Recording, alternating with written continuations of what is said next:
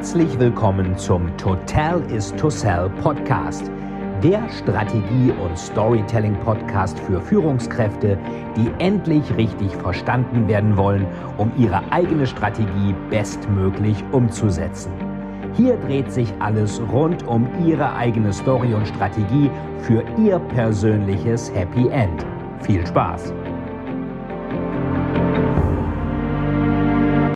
Guten Tag, liebe Zuschauer und Zuschauerinnen. Hier ist wieder Veit Etzold mit Storytelling TV. Heute geht es um ein Geburtstagskind, was ihr vielleicht vom Namen her gar nicht alle kennt, aber ihr kennt sicherlich eine der ganz großen Geschichten von diesem Herrn.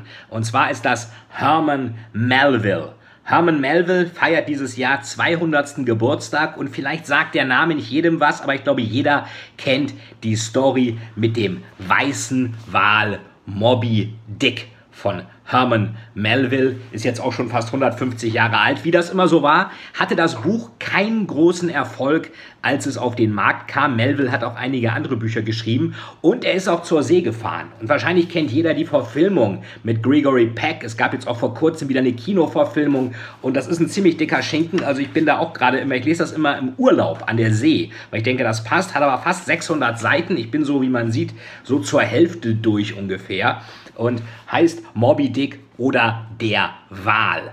Und da gibt es ja Moby Dick und dann gibt es noch diesen ähm, Captain Ahab. Ahab ist ja so jemand, der da irgendwie auch so ein bisschen wahnsinnig ist. Der jagt Moby Dick, weil Moby Dick ihm das Bein abgebissen hat einmal. Und deswegen ist er also hinter ihm her.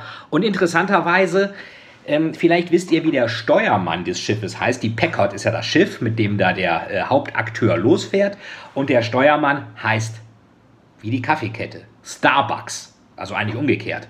Die Kaffeekette wurde danach benannt. Ähm, Howard Schulz, der Gründer von Starbucks, war ein großer Fan von Moby Dick und deswegen ist auch so eine Art Meerjungfrau auf dem früheren Starbucks-Logo drauf. Der hat gesagt, dieser Name des Steuermanns Starbucks, äh, der gefällt ihm, deswegen heißt seine Restaurantkette, seine Kaffeehauskette ähm, heißt dann Starbucks. Also hier auch nochmal ein Bezug.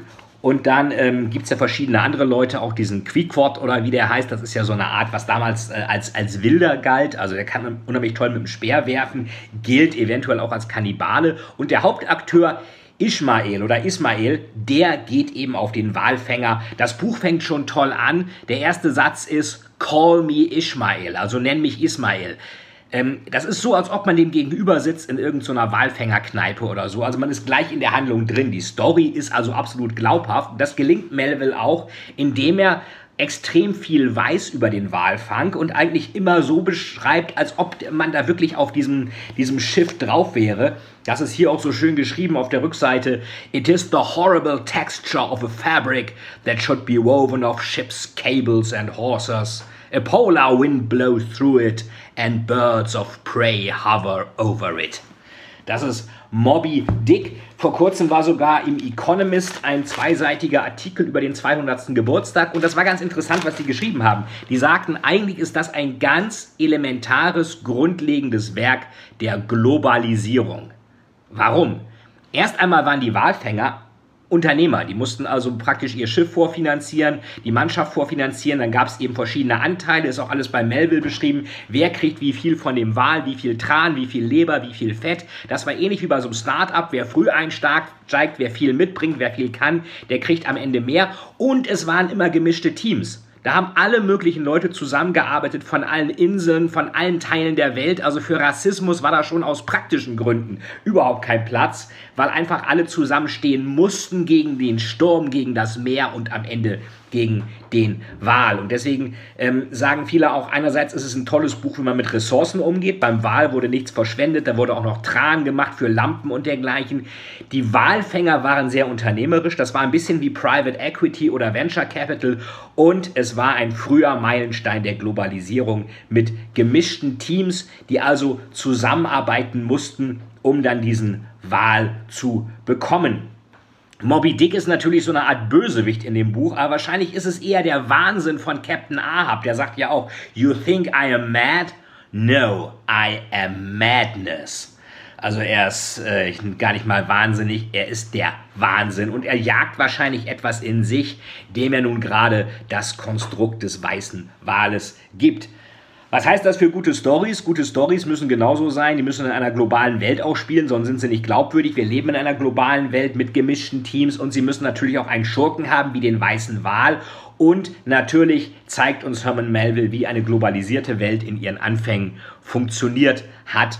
Äh, manche sagen, die frühen Walfänger, das waren so erste Manifeste des Unternehmertums, des globalen Unternehmertums und da ist Moby Dick sicherlich ein tolles Buch für. Also wenn ihr mal im Sommer Zeit habt, am Meer seid, dann schaut euch das einfach mal an. Die Buchempfehlung zum 200. Geburtstag von Moby Dick, die tolle Story des Walfangs und der Schurke in uns selbst und der Schurke als weißer Wal. Euch allen eine schöne Zeit, schöne Urlaubszeit, schöne Sommerzeit mit Wahl oder ohne auf dem Meer oder nicht auf dem Meer. Euer Veit. Vielen, vielen Dank, dass Sie wieder bei dieser Folge mit dabei waren. Wenn Ihnen die Folge gefallen hat, würde es mich sehr freuen, wenn Sie mir eine Bewertung bei iTunes hinterlassen, damit ich sehen kann, ob Ihnen diese Folge geholfen hat und damit ich noch mehr Menschen bei ihrer Story unterstützen kann. Jetzt wünsche ich Ihnen noch einen erfolgreichen Tag und wir hören uns beim nächsten Mal. Ihr Veit Etzold.